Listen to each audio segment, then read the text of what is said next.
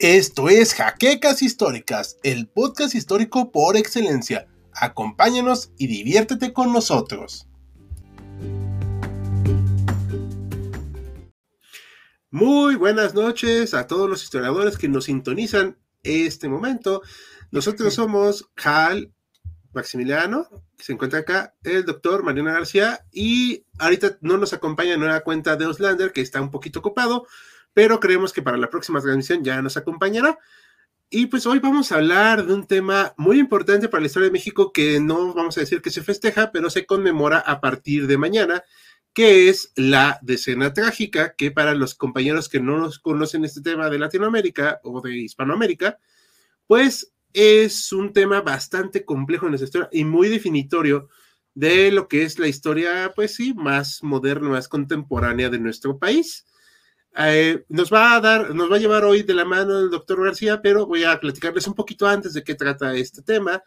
Eh, se ubica en 1913 en medio de lo que aquí en México se le conoce como la Revolución Mexicana y va a ser una decena, como dice el nombre, una decena de días muy sangrientos de combates en un golpe de Estado, una rebelión, una conspiración, un, una rebatinga y de realmente una carnicería en muchos aspectos dentro de la Ciudad de México, aunque me queda la pregunta en el aire si se dio en otras partes del país.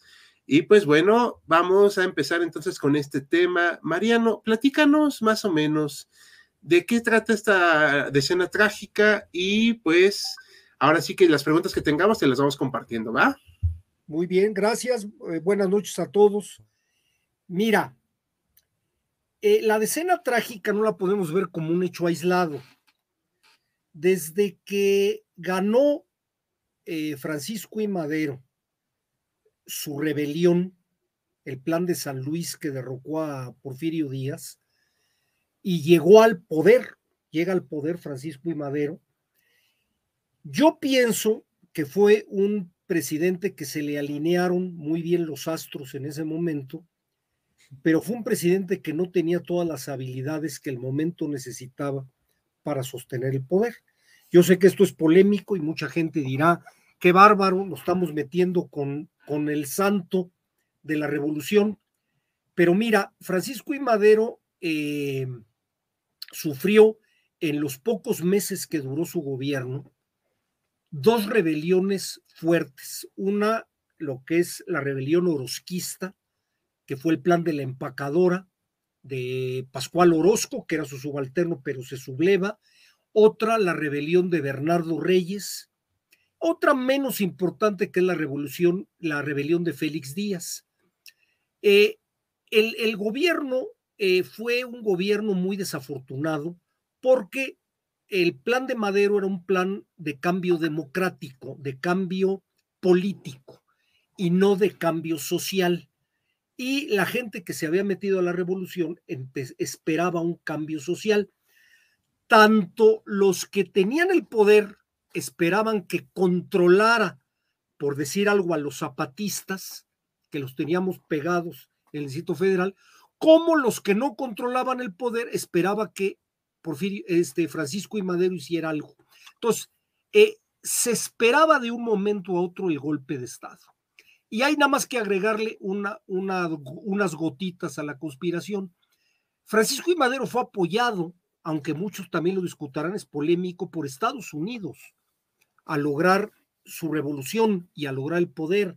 Si no, no nos podemos explicar que desde San Luis haya organizado grupos armados, perdón, desde San Antonio haya organizado grupos armados que entraron a territorio nacional un país con el cual tenían reconocimiento del gobierno de Porfirio Díaz y ellos reconocían al gobierno de Porfirio Díaz. Porfirio Díaz ya no le funcionaba al capital estadounidense y van a apoyar a Francisco y Madero y no les funcionó. Entonces, dentro de esta conspiración que se va a dar en la decena trágica, entran los Estados Unidos a través de su embajador Henry Lane Wilson, que quería deshacerse de Madero y poner a alguien acorde a ellos como mucha gente. Eh, insisto, esto de, de, la decena trágica fue de alguna manera la gota que derramó el vaso de el descontento generalizado que había contra Madero. Madero era un buen hombre, era un hombre de, de principios, de ideales, pero en un momento en que los generales revolucionarios se agarraban a balazos porque los miraban feo, un hombre tan decente y que lo que buscaba era un cambio meramente político, no iba a funcionar. Entonces, pues todo se junta. El 9 de febrero se van a reunir, se van a reunir este Manuel Mondragón, Félix Díaz, con un plan de dar un golpe de Estado, un golpe de Estado que ya Porfirio Díaz había hecho la estrategia cuando se rebeló con el plan de la Noria contra Benito Juárez. ¿En qué consistía? En tomar el polvorín de la Ciudad de México, que estaba en la Ciudadela, lo que es actualmente la Biblioteca Nacional, en Boturini, si mal no me equivoco, en Lorenzo Boturini, y desde ahí intimar al Palacio Nacional por medio de bombardeos y de armas para que se rindiera y tomar el poder. ¿Quién quedaría en el poder en este plan? Quedaría el general Bernardo Reyes. El general Bernardo Reyes era un porfirista. Hay que reconocer que esta decena trágica es un intento de golpe de Estado. Bueno, fue un golpe de Estado, un golpe militar más que golpe de Estado. Y este eh, era una reconstrucción del porfirismo a través de uno de sus elementos más destacados, que era Bernardo Reyes.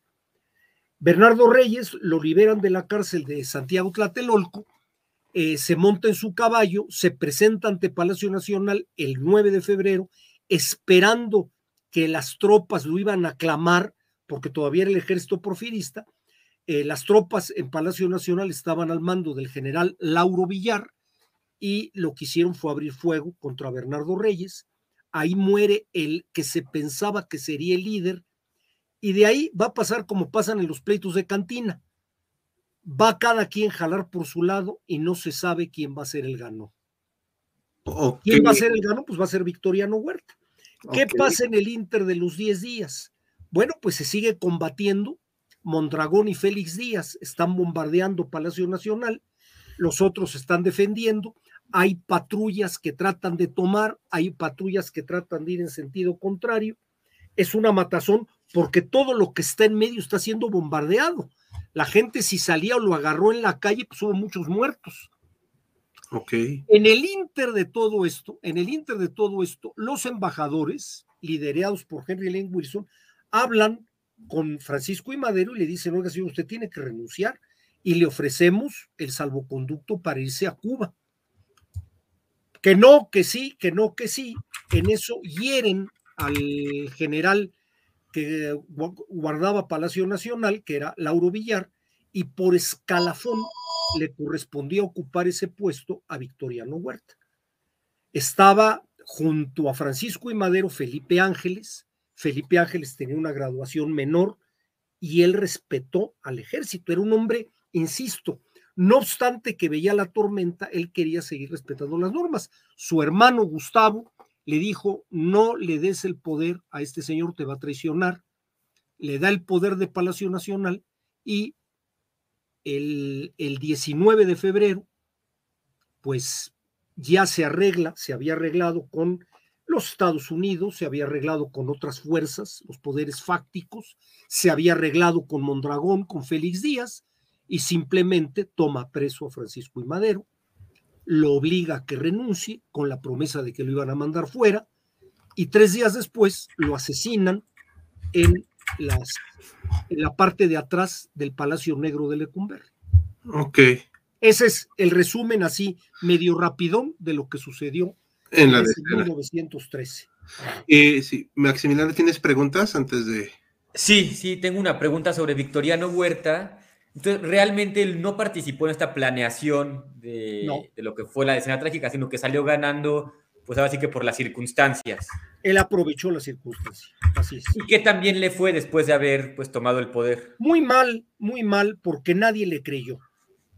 Él, en primer lugar, no, también tuvo el problema, él toma el poder de una manera muy mañosa. El Congreso, al haber renunciado, al presentar en el Congreso la renuncia de Francisco y Madero, eh, Pedro Lascurain, que era el, secretario de gobernación, queda como presidente interino. Ok. Inmediatamente que queda como presidente interino, ya era un arreglo, nombra secretario de gobernación a Victoriano Huerta y renuncia, con lo cual automáticamente Victoriano Huerta queda como presidente. Victoriano Huerta inmediatamente se comunica por telegrama con todas las gubernaturas del país diciéndoles, oigan, ¿qué creen? El presidente Francisco y Madero renunció y ahora yo soy el presidente.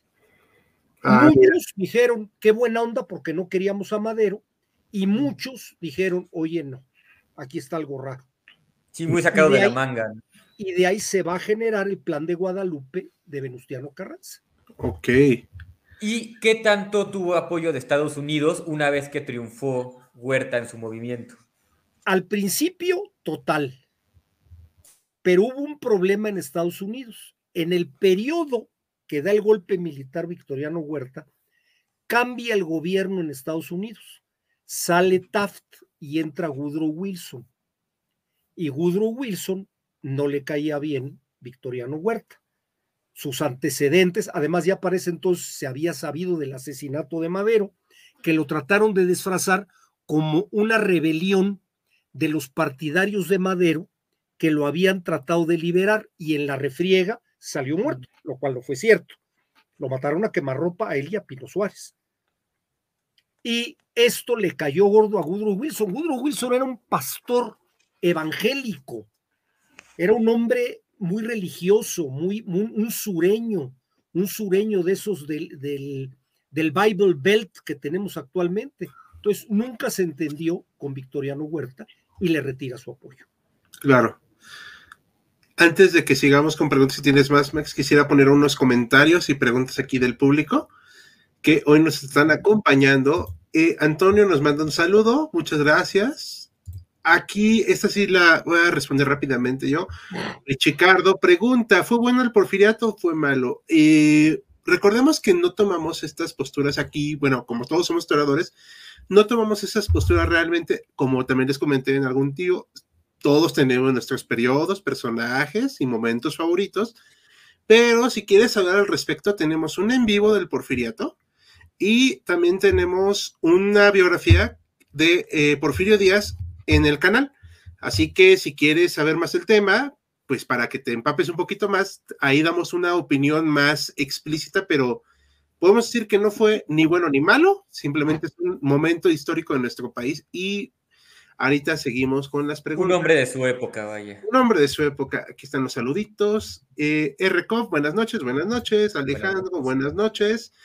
Aquí comenta Antonio González, es cuando los dos mexicanos se dejan de nadie, que ahora, bueno, era otro tiempo, o sea, era otro momento, eh, como dijo ahorita el doctor García, muy puntualmente. Madero era un personaje muy mm, decente. Y tal vez eso no se necesitaba en ese momento, debido a lo volátiles que fueron los generales revolucionarios. Eh, como dice el refrán, río revuelto, ganancia de pescador. Sí, exacto, y por este caso ganó Huerta. Exacto, fue un advenedizo en muchos aspectos victoriano.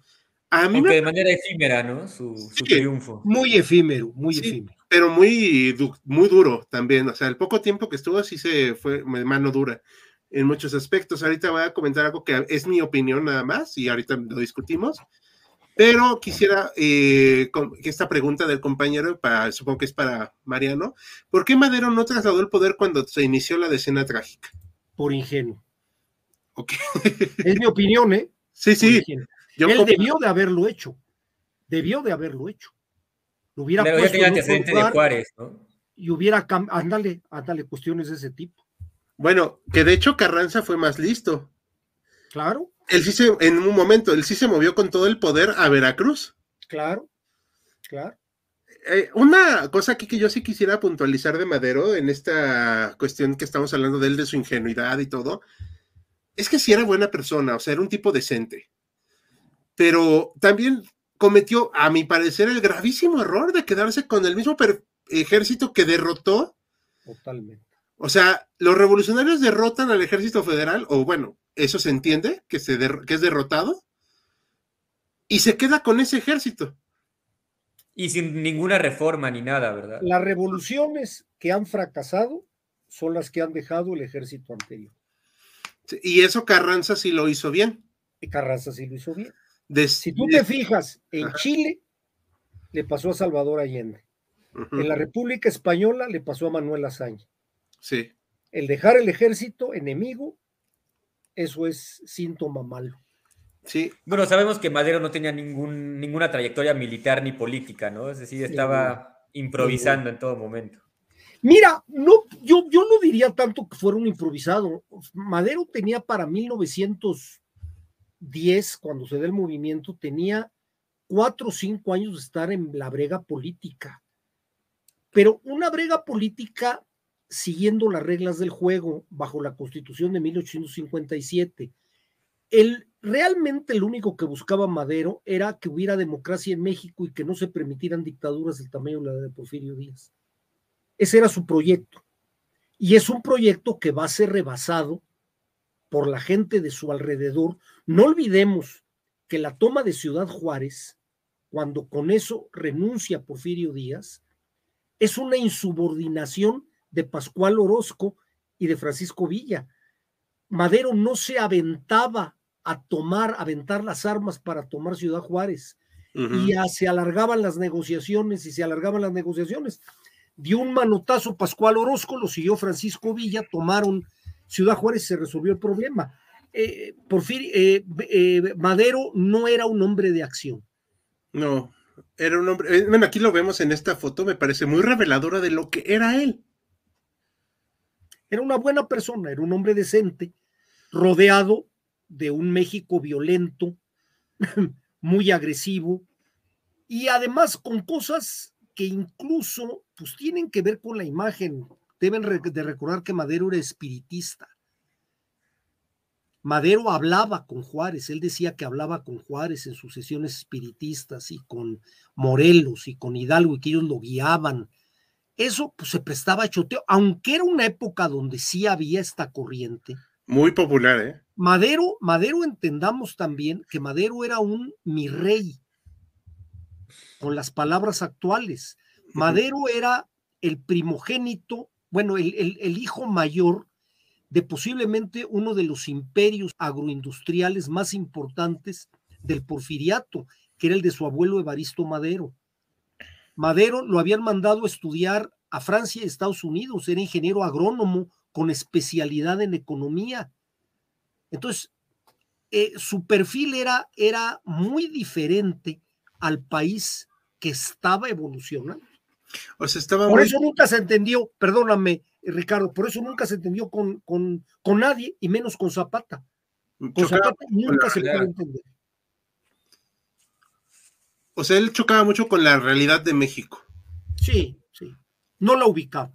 Además, él conocía la realidad del norte. El norte y el sur mexicano son muy diferentes. El norte es una zona más blanca, menos católica, más capitalista. El sur es más indígena, es más comunal, trae otras broncas, esas diferencias todavía las estamos viviendo. Y Madero se había desenvuelto en el norte, eso es, ese es todo su, su, su movimiento. Entonces, cuando él llega con, con Zapata y le dice, Zapata, oiga, yo quiero que nos regresen las tierras que nos quitamos, dice, no, es que no lo podemos hacer porque tiene que haber leyes primero. No, pues, ¿y cuándo van a estar las leyes? Pues cuando nosotros las pongamos, no las van a poner nunca y nunca se entendía. Sí. ¿Tenías una pregunta, Max? No, o sea, por lo que entiendo, con Madero o sea, es alguien preparadísimo, aunque no era para el ámbito ni militar ni político, ¿no? Por lo que entiendo. Así pienso yo. Claro, y además, bueno, cometió el error de tomar la fuerza, en, bueno, el tomar el poder en un estado militarizado, siendo alguien no militar, ¿no? Siendo un civil. Sí, también, también eso hay que, también eso se debe de apuntar. Aunque también les voy a decir, levantó, el, el maderismo levantó en su momento un movimiento fuertísimo. Pasiones. Pero no, en mi opinión, no tanto por Madero en sí, sino porque la gente quería un cambio. Oh, o sea que, o sea, Madero no es que fuera carismático, aunque le choque. Sí lo era, sí, lo era, pero no así el líder que, que, el mundo esperaba. Pero era el que representaba el cambio que necesitaba México. Y mucha gente lo que quería es que hubiera un cambio. Entonces, cuando se presenta Madero, pues vamos con Madero. Y con muchas expectativas. Creo que nos ha pasado en el presente muchas decepciones luego con los gobiernos que generan grandes expectativas. Y que a la hora de la verdad no se puede, pues eso pasó con Madero. no ponemos nombres, pero. No pues, pongo nombres que cada quien encuentre sus conclusiones. Exacto. Por ejemplo, además, como detalle curioso aquí para el público, vemos aquí estas metralletas que, si ustedes las conocen el modelo, pues eh, se los agradeceríamos, pero son bastante modernas para la época. O sea, tienen cartucheras, o sea, son de repetición, no son anticuadas, y aquí son cadetes del colegio militar o sea, no, para que vean que en ese momento el ejército, si bien no era el mega ejército, no era un ejército tan atrasado como platicábamos el otro día, ¿no? ¿Se acuerdan? Es decir, las armas que estamos viendo en las imágenes eran del ejército porfirista todavía. Sí. No, no fueron dadas por Estados Unidos como apoyo ni nada por el no, estilo. Este sí son el ejército tal cual. Perdón, me estaba a, mí me parece muy interesante todo esto de la decena trágica. Por cierto, y aquí sí vamos, voy a meter un poquito mi cuchara y a ver si no se incomoda a alguien. Es decena trágica. Si alguien quiere ponerle de apodo la qué, catorcena o la quincena. Quincena, quincena le pusieron. La quincena trágica, no, o sea, esas son cuestiones mentales de una persona cuyo nombre no diremos, pero que aquí no tienen cabida. Es decena trágica porque el golpe dura 10 días, ¿no? Así es. Vamos a poner unas preguntitas. Aquí vamos a censurar en modo este hablado la palabra que hay aquí. Realmente la única trayectoria política de Madero era haber escrito un libro en uno versus uno contra Díaz, que le daba en la torre, pero Madero llevaba la esperanza de millones, más o menos, ¿no? Va por ahí. El libro fue importante, el libro le dio mucha fuerza a Madero, pero a ver, también pongamos las cosas en su lugar.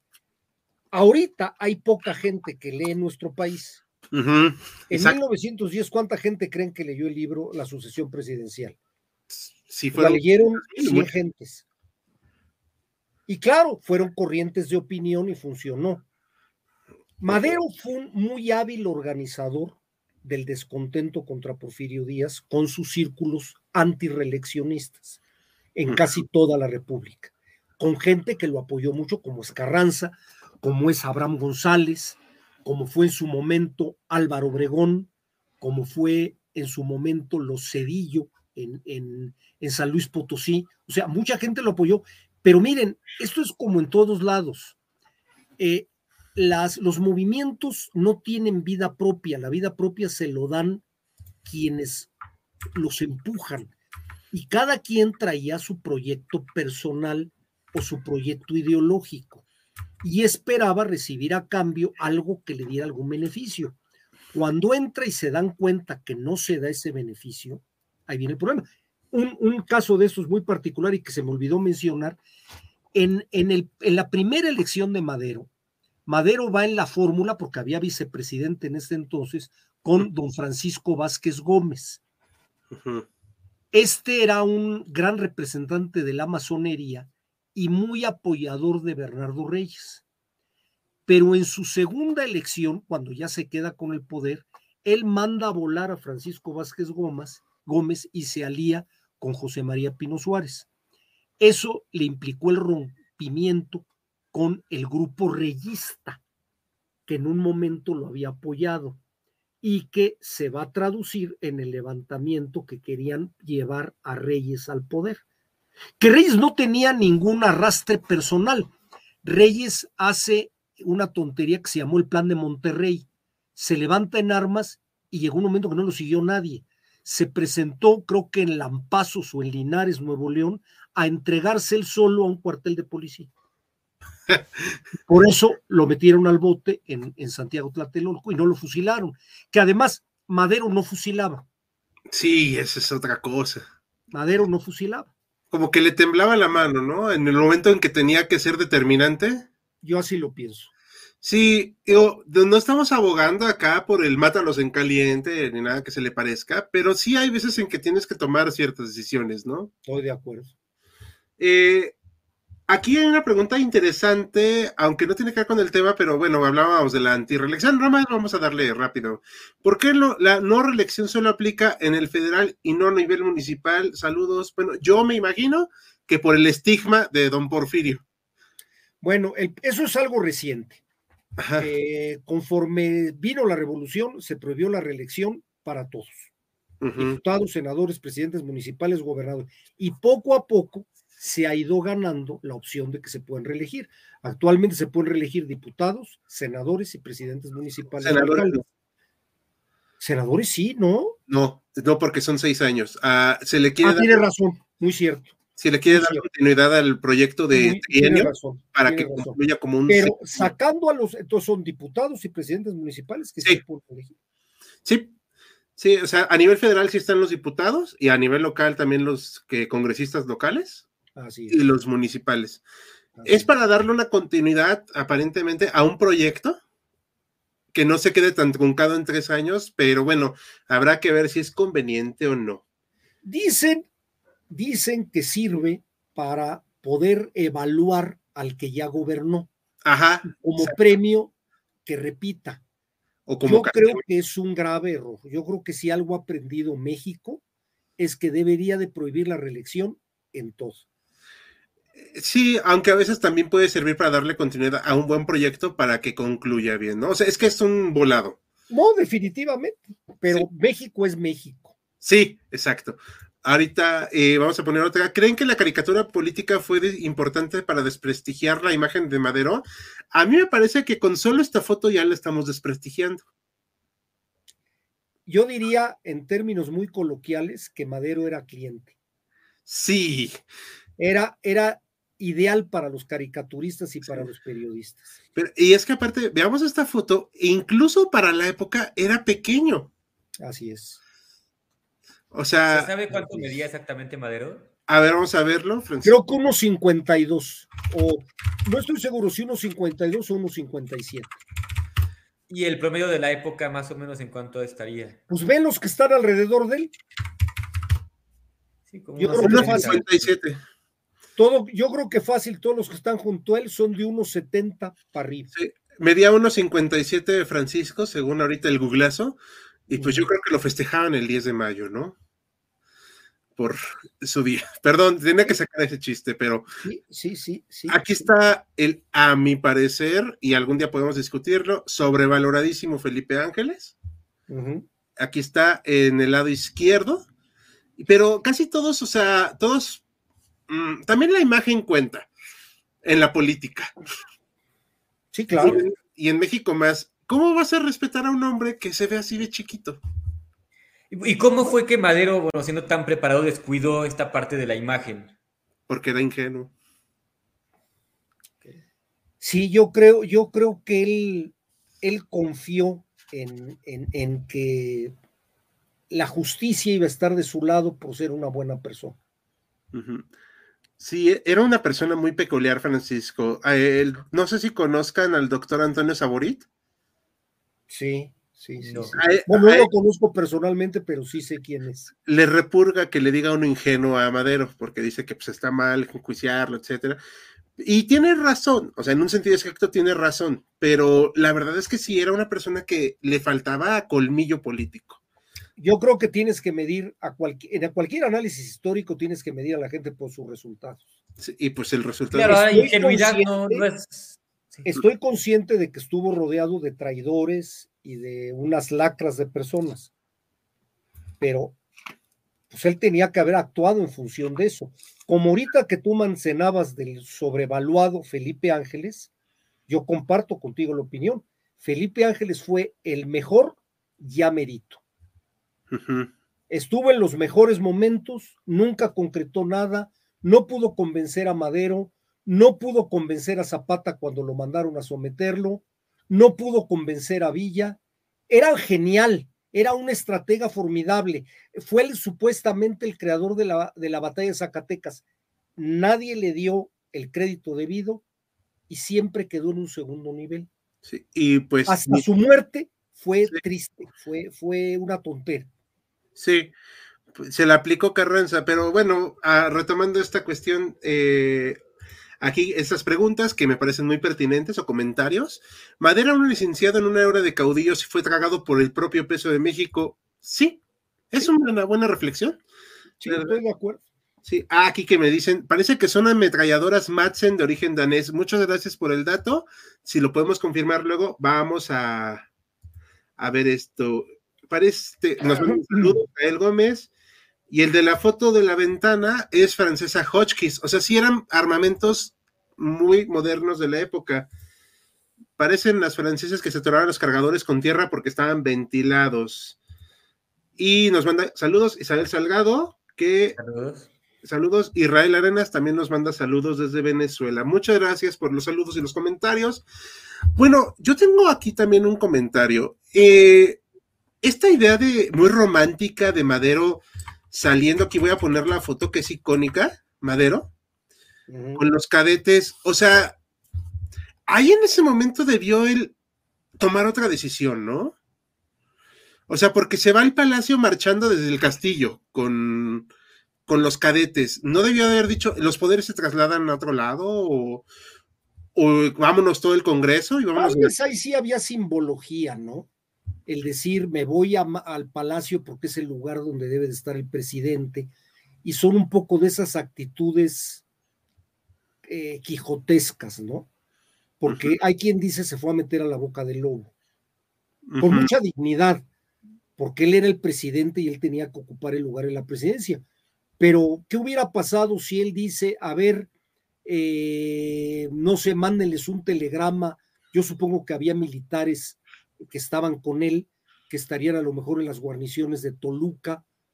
Me paso a Toluca, me paso a Querétaro, me paso a Veracruz y resisto el golpe de estado de este cuate.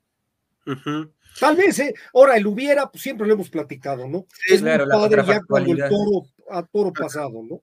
Sí, claro. Sí, exacto. O sea, estamos hablando a toro pasado, estamos siendo muy contrafactuales, pero aquí este momento de la marcha así con los cadetes que a mí se me hace también muy idealizado, ¿no? O sea, muy romantizado. Eh, no sé cómo qué opinen, pero también pues irte con cadetes no muestra lo más, eh, no mostraba la mejor faceta de tu gobierno, la verdad. Ahí habría algo de populismo, ¿no? Como que él necesitó el cobijo del pueblo. De hecho, se, se, se mete a, una, a un edificio donde está ahorita la torre latinoamericana, que estaba la fotografía Daguerre, y ahí desde un balcón le dirige unas palabras al, a la gente que estaba alrededor. Pegadito a él, no sé si tengas esa foto o se pueda conseguir, pegadito a él estaba Venustiano Carranza. Pe- perdón, este, ¿cómo se llama? Victoriano. Victoriano Huerta. Él arenga a la población, le aplauden y pues yo creo que él dijo, ya con esto el pueblo está conmigo, ¿no? No sé. No la tengo, pero aquí tenemos otras imágenes, por ejemplo, del combate en la calle, que pues fue muy intenso. No, terrible, terrible. Aquí están en el Zócalo, ¿no? Así es. Y aquí, esta me gustó mucho ahorita que le voy a pasar. Esta es dentro del palacio. O sea, era una cosa, o sea, sí fue muy intensa. Pueden parecer. No, no. Parte del hecho de que el parque lo tenían los sublevados, Ajá. porque tenían la ciudadela. Y fue bombardeado desde la ciudadela a la ciudad, Así valga es, la rebusnancia. Así es. O sea, sí, fueron unos días de combate, pero eh, ahorita ya viéndolo en contexto, ya como historiador, o sea, sí fue un combate muy grueso, pero el, el golpe no fue tan grande, ¿no? O sea, sí llegó a otras partes del país. Ah, no, no, no, no. El levantamiento fue un golpe de Estado palaciego. O sea, realmente sí Fue se un golpe de mano en la Ciudad de México. No fue una revolución, fue un fue un golpe, golpe de mano, un cuartelazo. un cuartelazo. Esa es la palabra. O sea, re- pero sí, o sea, como, o sea, sí fue muy brutal, digo, no voy a disminuir la cantidad de muertos, porque pues obviamente son brutales, pero realmente no había ninguna razón incluso para tener que quedarse en la Ciudad de México a esperar el resultado. Bueno, yo creo que cuando empezó el movimiento ya no podía salir, ¿eh? Justo. Yo creo que él pudo salir cuando estaba en Chapultepec. Pero yo creo que ya estando dentro de Palacio ya estaba difícil. ¿eh? Y eso que todavía tenía algunos militares leales, ¿no? Sí, sí, podía haber resistido un poco más, podía haber resistido y tal vez mostrar más, más este, habilidad. El Muy- problema es que, claro, ya cuando Victoriano Huerta es- entra a manejar esto, mete a su gente y se empiezan a hacer guajes en la defensa, hasta que llegó el momento oportuno para apresar a Madero. está la, anécdota, aparentemente es un hecho histórico probado, que también detienen a Gustavo Madero. Gustavo Madero era ah. peligroso porque Gustavo Madero controlaba lo que podríamos decir porros maderistas. Era un grupo de estudiantes, de trabajadores que servían como grupo de choque para defender a Madero. Y lo cita a comer en un restaurante, Victoriano Huerta, y le dice, oiga, ¿qué cree? Olvidé mi pistola, no sea mala gente, présteme la suya. Le presta la pistola y en ese momento lo detienen, lo llevan detenido a la ciudadela y ahí lo matan. Pero que juegan billar con su ojo, ¿no? Dicen que sí, el ojo que le quedaba era, era conocido como ojo parado, porque era tuerto. Sí, aquí vemos un po el populacho, por así decirle, y apertrechado, ¿no? Afuera de las calles de la Ciudad de México. Que ese fue uno de los problemas de la matazón. La gente de Globera salía a ver qué pasaba. Sí. Sí, luego reciben un cañonazo y ya no sabían. Exactamente, cuando no, cuando, cuando no te llaman y la gente decía, ah, pues vamos a ver qué onda, ¿no? Eh, aquí nos manda saludos V. Antonio, nos mandan un comentarito. Esa foto de Madero la utilicé para una tarea que nos dejaron referente a la escena trágica hace tres años en un curso que tomé de historia militar, ya que aquí mismo dentro del medio nos dan cursos. Saludos a ustedes, no me pierdo sus charlas armenas y me retroalimento más. Muchas gracias, por eso les hacemos. Nos da mucha alegría que les gusten. El jueves hablaremos de Carlo Magno haciendo comercial y ya regresará la voz favorita de todos, de Flander. Entonces, eh, Roberto, para nosotros, ¿no? Entonces, sí es cierto, y fue muy importante, pero hablamos mucho de Huerta pero a la vez no definimos nada de él aquí en esta plática que estamos teniendo. Aquí está este señor, Victoriano Huerta, a ver si encuentro otra foto más, más este, concisa. Eh, pero, a ver, ¿tú qué sabes, Maximiliano, de Victoriano Huerta, aparte de que era una persona muy peculiar? Pues mira, para hacerte franco, no mucho. O sea, lo que nos enseñan a todos los mexicanos, o a casi todos los mexicanos, más, pues bueno, lo poco que se ve en la carrera si no te enfocas en la historia de México, ¿no? Y bueno, tengo entendido, como lo pinta la historia de bronce, que es el traidor, o sea, es esta figura antagónica en la historia de México, que traiciona a Juárez, que queda él como, pues como ganón por un periodo muy breve. A Madero. con, mano muy dura y que finalmente pues se ahoga en la propia sangre que derramó, ¿no? O sea, no logra ganar nada, lo quitan del poder, termina muerto y pues eh, es algo casi, casi que intrascendental, intrascendente. Sí, bueno, eh, sí es lo que luego quieren como ningunearlo en la historia, pero sí fue muy trascendente. Aquí está el señor Victoriano Huerta, era general, era de origen indígena, era un hombre, mm, no sé si estará de acuerdo Mariano conmigo, muy cruel como militar. Sí, era de mano dura, era un tipo hecho al porfiriato. Sí. Mira, la imagen que tenemos, te acabo de mandar, este, Ricardo, la foto de la fotografía Daguerre por WhatsApp. No sé si te pueda servir para a lo mejor ponerla en algún momento. Dame un segundo. A ver, ahorita la bueno, Y mientras platico de, de, Victoriano Huerta. Victoriano Huerta, la imagen que tenemos de él, porque además así ha salido en todas las películas, es de un marihuano, mm. un, completo yonki eh, haciendo maldades por todos lados. Victoriano Huerta fue un indio puro huichol que fue becado por Benito Juárez para que estudiara en el colegio militar. Y en el colegio militar se destacó, obtuvo el título de ingeniero y era especialista en matemáticas. Él fue maestro de matemáticas dentro del colegio militar cuando ya se fugó, que anduvo por Barcelona, ahí estuvo dando clases de matemáticas, o sea, no era un analfabeto. Y se, se sabía que tomaba, pero pues yo te diría que quien en la revolución no tomaba, yo creo que nada más Madero y Francisco Villa. Ah, sí. fuera de ellos, pues a todos les gustaba tomar. De que fuera marihuano, no tengo este, razón de ser. Ahora, la imagen que ves, pues no es muy agradable. No era un cuate propiamente que pudiéramos decir bonito. Además, en esta foto sale muy retocado. Cuando andaba en otras calles traía unos lentes oscuros.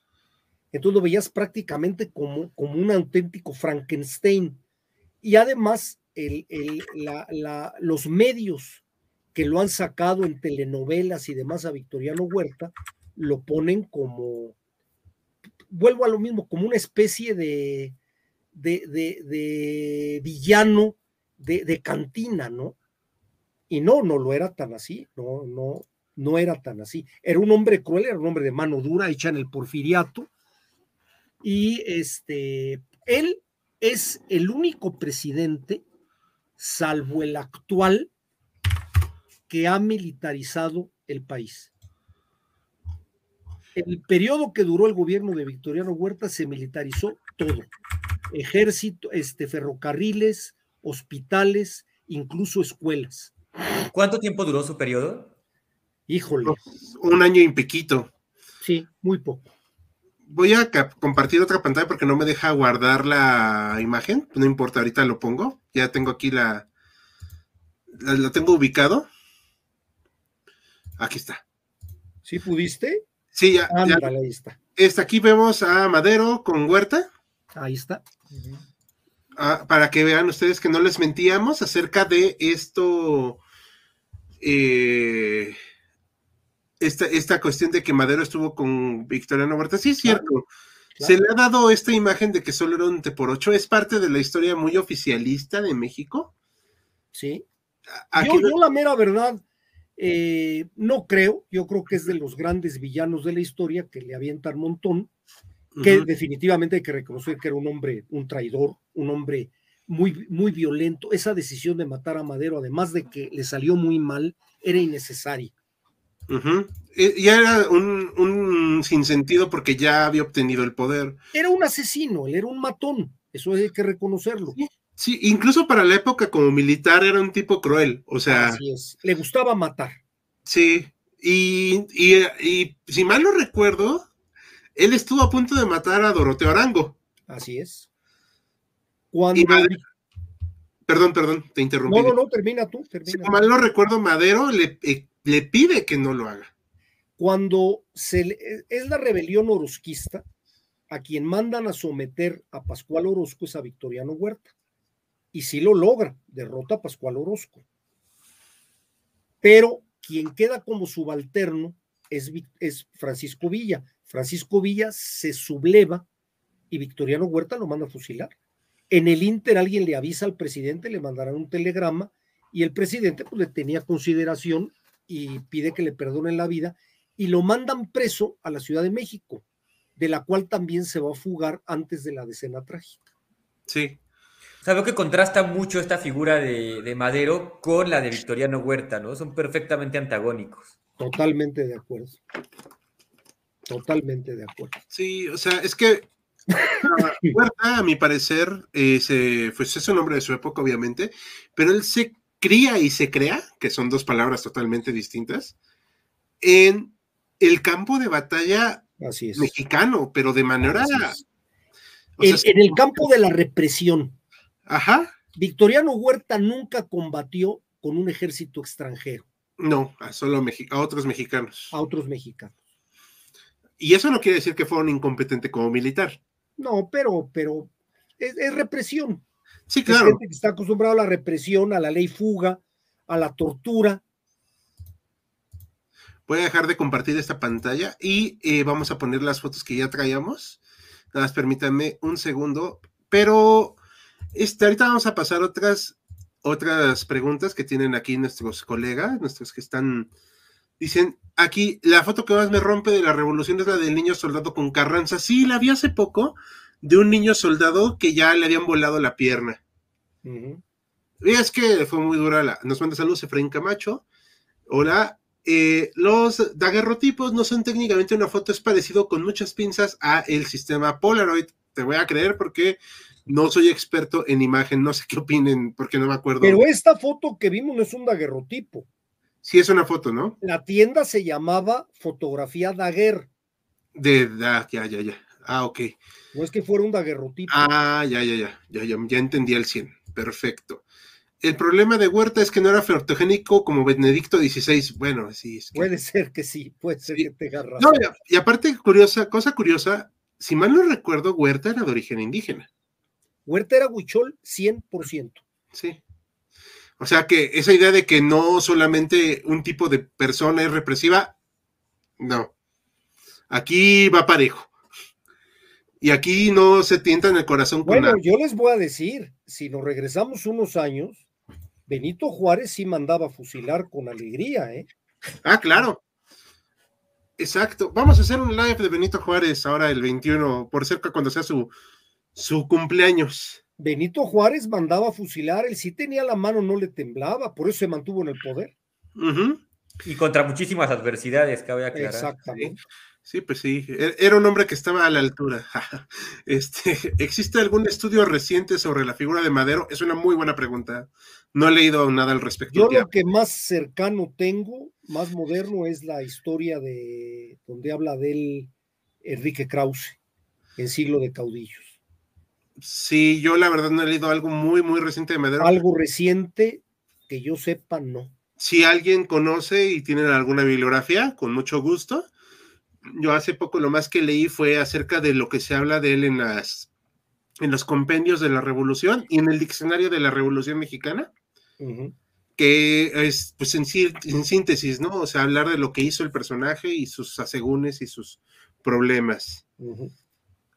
Hay tantos como errores de Madero. Una pregunta, ¿por qué la figura de Madero ha sido tan martirizada con tantos errores que cometió? A ver, ¿ustedes qué opinan? Bueno, yo no creo que tan martirizada, yo creo que al contrario, se ha deificado. Ok, ¿cuál es la diferencia? O sea, el martirizar es atacarlo. Y yo creo que al contrario, aquí lo han elevado a los altares, ¿no? O sea, ha quedado como el icono de la democracia, el icono de la decencia, y yo creo que eso es correcto. Y además no le podemos quitar que fue el que efectivamente logró tumbar a Porfirio Díaz. Entonces yo creo que sí, ahora lo han deificado, ahorita esto que estamos platicando y mi opinión, seguramente van a salir muchas gentes que digan, no, no era Eugenio, al contrario, pero lo traicionaron y lo da, y, y puede ser que tengan razón, pero yo creo que se le ha deificado. Al igual, y también me hago polémico en esto, al igual que Porfirio Díaz deificó a Benito Juárez. Sí. Coincido. Aunque lo hizo y más por conveniencia política. Obviamente, y aquí también, de alguna manera quedó el icono que ya murió, que ya no estorba a nadie y que todos pueden venerar. Sí. El que, el que fue muerto por el enemigo común.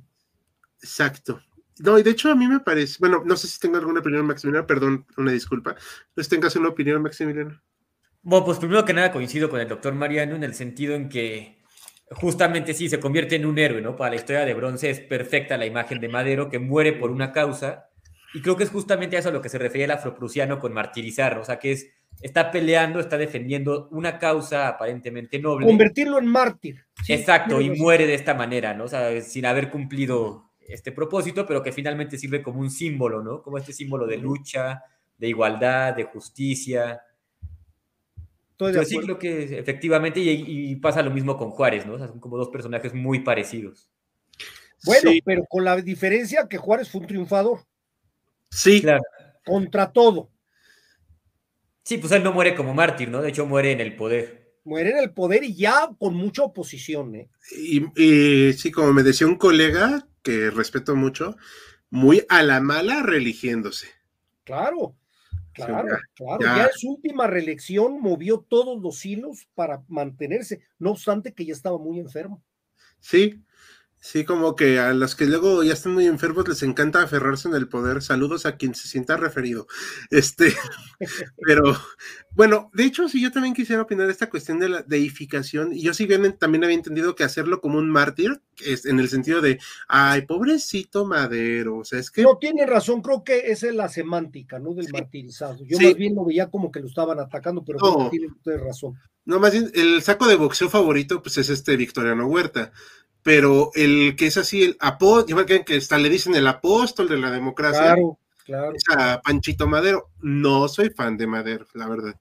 Me y es curioso que mencionas esto, bueno, ahora que lo mencionas, porque el término mártir, si existía antes, no se lo sabría decir, pero se vuelve muy popular con el cristianismo, sobre todo en Roma, cuando obligaban a los cristianos a renegar de su Dios y o adorar al emperador o a cualquier dios mm, eh, pagano. Y ellos se negaban, entonces eran torturados, desollados, convertidos en antorchas humanas y finalmente, pues, asesinados, ¿no? Entonces, justamente se refiere a este, a este ser humano, puede ser hombre, puede ser mujer, que defiende su causa hasta la muerte, ¿no? O sea, que no reniega de ella. Sí, de hecho, y al final efectivamente Madero trató de defender su gobierno, que era producto de una rebelión, digo, también hay que ser sinceros. Tampoco, o sea, pero no le dejaron otra opción, la verdad. Claro, y se termina convirtiendo justamente en un modelo a seguir, ¿no? Igual que con los mártires cristianos. Sí, por cierto, a mí me queda una duda ahorita que estaba eh, procesando en mi mente. Madero iba a ser presidente por un sexenio, ¿no? No, ya no, porque regresaron a la constitución del 56. Eh, quien había modificado el, a meter sexenios, creo que fueron los dos últimos periodos de Porfirio Díaz. Sí. Y cuando compitieron en la primera elección, efectivamente, el periodo que iban a ocupar era de 1910 a 1916.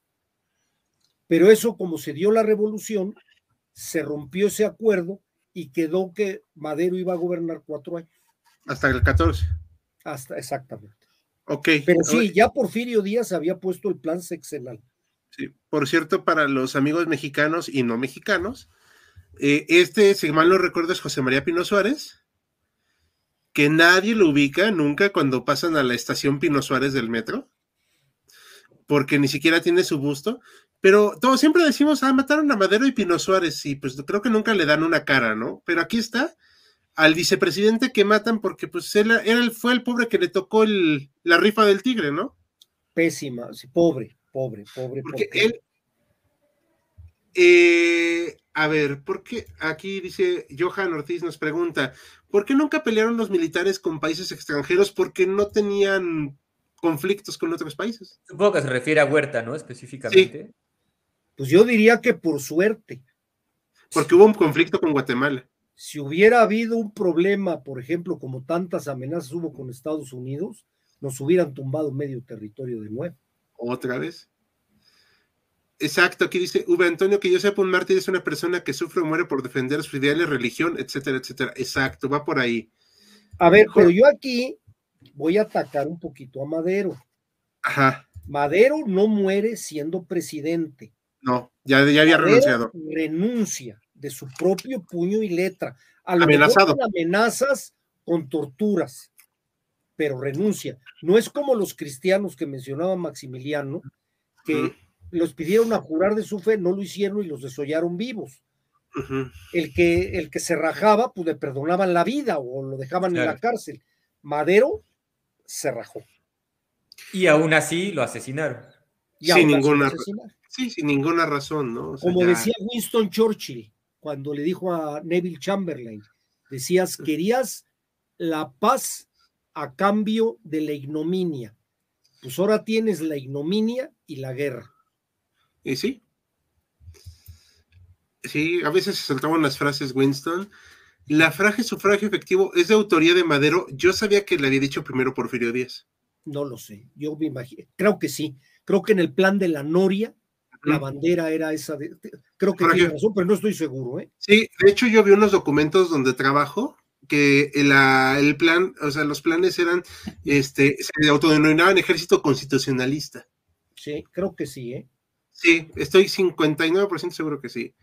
Persona que padece sufrimientos, injusticias o privaciones por alguien o algo, especialmente si los padece con resignación. Pues no sé qué tan resignado está Madero, pero bueno, ahí sí, mejor no me meto porque no conozco al 100. Eh, sé que se eliminó el cargo de preside- vicepresidente por la muerte de Pino Suárez. ¿Creen que fue buena decisión o fue, solo fue para centralizar el poder? Es que yo al menos nunca le di sentido en México. Generó sentido para generar golpes de Estado. Sí, o sea, siglo XIX, el vicepresidente siempre conspiraba contra el presidente. No se acuerden que copiamos las primeras elecciones de Estados Unidos.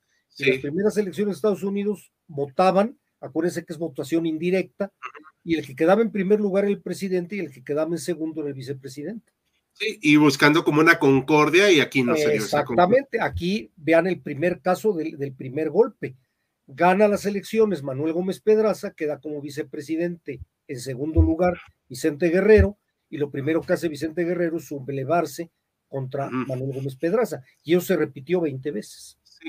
No, sí, como comentario es exacto, Vicente Guerrero fue un presidente golpista. Así es. Aunque, aunque a muchos les incomode esa frase, pero es la verdad.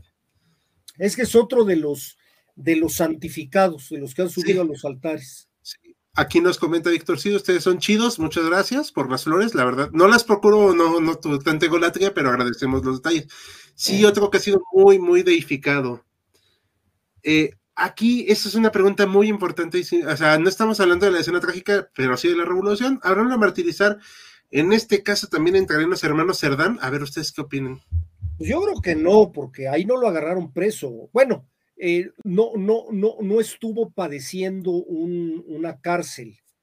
Eh, Aquiles Cerdán lo matan cuando lo descubren de su, en su escondite y le pegan un balazo en la cabeza y estuvo luchando. O sea, más bien yo diría que murió en batalla. Aquiles, Aquiles murió después de 14 horas, ¿no? De tortura. Exactamente. No, no de tortura, estaba escondido. Y no, pero yo me el policía se quedó esperando cuando él creyó que ya no había nadie, salió y el policía sabía que por ahí andaba y le pegó un balazo. A ver, aquí nada más rapidísimo para buscar algo de Aquiles Cerdán. Eh, bla, bla, bla. El gobernador recibe al ser detenido, murió a manos de las fuerzas federales, este, al oponerse de sí, bueno, sí. La verdad es que sí, era un personaje que a mí me parecer, pues no hizo tanto. A su hermana y a su madre les perdonan la vida. Sí, así es. Por ser mujeres, por cierto. Así es. Así eh, pero sí, a ellos, a los hermanos, a los varones, nada. A, él, a ellos sí les fue como en feria. Pero sí, es una cuestión de que también como se escribe la historia muy de bronce, ¿no? Y a todo esto, ¿cuál fue la trayectoria de Pino Suárez? Es una excelente pregunta. Yo lo único que fue senador por Chiapas. Y ya. Era doctor y la mera verdad, dicen que lo agarró Madero por tener a alguien, porque no quería llevar a Francisco Vázquez Gómez. Újule, o sea, sí se sacó Pero algo que haya hecho, algo, lo desconozco, ¿eh? Confieso mi ignorancia. Sí, la verdad es que no es tan conocido precisamente por eso. Es, él tuvo la única virtud, si se le puede decir así, de morir junto a Madero. Exactamente. Pobrecillo, o sea, Sí, es muy triste, pero, pero eso es lo que le quedó. Eh, en Argentina el cargo de presidente, nos comenta Isabel, tenía sentido porque es un país federal y no había partido político que pudiera gobernar solo. Es el presidente del Senado. Ah, no sí, ahí tienen otra, ahí tenían otra connotación y la tienen, ¿no? Sí. Pues cada país tiene que resolver la bronca a su, a su asunto.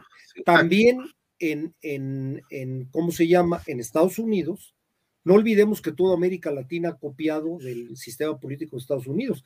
En Estados Unidos, el vicepresidente es, el, no sé si se llame presidente, pero es el líder del Senado. Si me lo recuerdo, le dicen el Senate Chairman, ¿no? la, Kamala Harris preside el Senado. Sí, la Kamala, Kamala. No, Kamala, ¿no? Con M. Sí, no, es que así le dijeron por ahí. Este, por alguien le dijo, hola Kamala. Ah, vaya. Presidente Cabala. Así le dijo. Actúa como presidente ex oficio del Senado de los Estados Unidos, el vicepresidente. Ah, bueno, ya hemos aprendido algo nuevo hoy. Y por último, ya para ir cerrando, hablando otra vez de la escena trágica, claro, el presidente ha traído a la luz a, eh, el presidente López Obrador, López, el presidente Andrés López ha traído a la luz a Felipe Ángeles, que combatió contra Huerta, pero evidentemente no tuvo éxito. ¿Qué saben de él? Es lo que comentábamos a grandes rasgos, ¿no? Bueno, sí tuvo éxito. El artífice de la derrota de, Huerta, el, el golpe de muerte a Huerta, es la batalla de Zacatecas. La batalla de Zacatecas es villista, pero aparentemente es la única batalla donde sí dejó manos libres Villa a Felipe Ángeles y con la estrategia derrotó a las fuerzas federales. Ese es el único éxito fehaciente que se le puede aplicar a Felipe Ángeles. Claro, y pues mm, regresar y morir. Eso ya fue, yo creo que una imprudencia de él, ¿no? No, no, no, son de las cosas que no te explicas. No, no tenía ya ningún arrastre, había roto con Villa, eh, ya tenía el poder Carranza. ¿A qué vino? Ni siquiera trató de contactarse con Carranza como para tratar de paliar. Llegar un acuerdo. O sea, porque bien que mal, Felipe era un militar profesional con más fracasos que éxitos, a mi parecer. Y como dices tú, eh, decía hace rato, es el llamerito, era el llamerito. y hasta en eso falló, o sea. Bueno, a mí la verdad sí me parece un personaje infladísimo. Y que, pues, bueno, ya no quiero dar mi opinión acerca de lo que están haciendo con su nombre, pero el tiempo me dará la razón, a título personal lo digo. Eh, y por último, las últimas dos preguntitas. Tres. Hoy día está adorno, más vale lo eliminaran en todo sentido al a la figura del vicepresidente, no va a matar a nadie. En Argentina, me imagino, aquí en México, mm, el secretario de Gobernación es el vicepresidente de facto, la verdad. Y a veces pareciera que tiene más poder que el Ejecutivo. Pues sí, es que, es, que aquí pues, se ha ido acomodando y yo creo que con virtudes la, realidad a establecer una política como podría ser este eh, la realidad, ¿no? Se quitó lo de vicepresidente porque era un peligro y de esa manera se ha manejado eh, cuestiones más, este, que tiene su problemática, ¿eh? porque eso ya lo hemos platicado muchas veces. Si en México muere el presidente en funciones, puede haber momentos en que no hay poder. No, algún día muy claro, como en Estados Unidos, que inmediatamente el vicepresidente entra en funciones. No, sí hay que hacer, sí está especificado en la Constitución.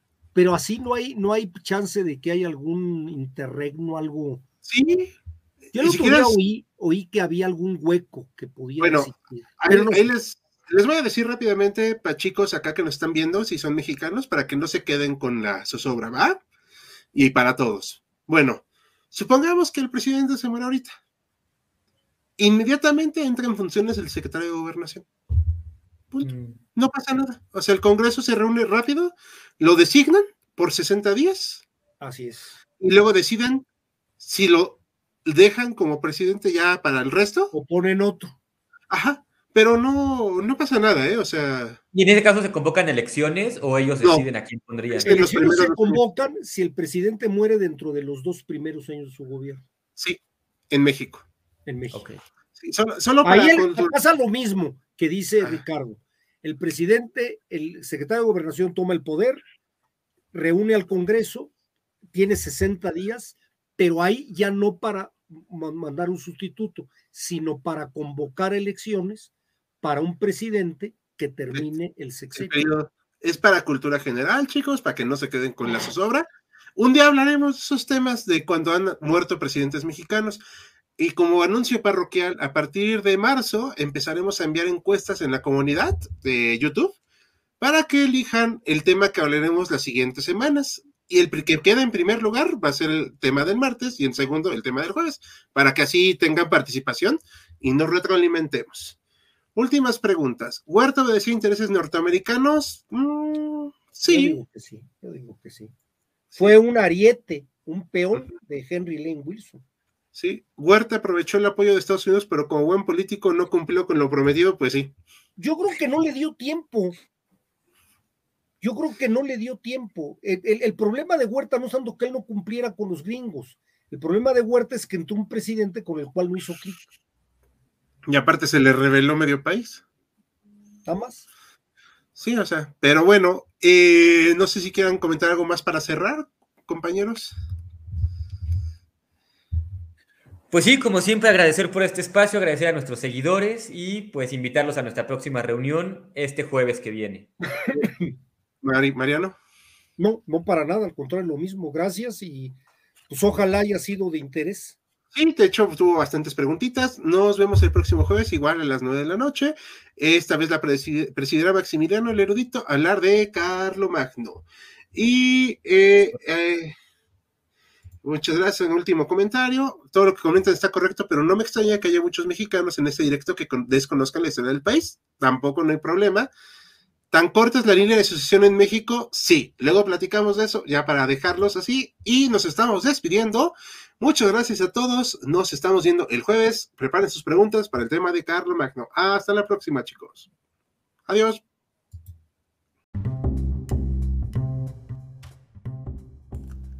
Gracias por habernos acompañado en Jaquecas Históricas, el podcast histórico por excelencia. Hasta la próxima.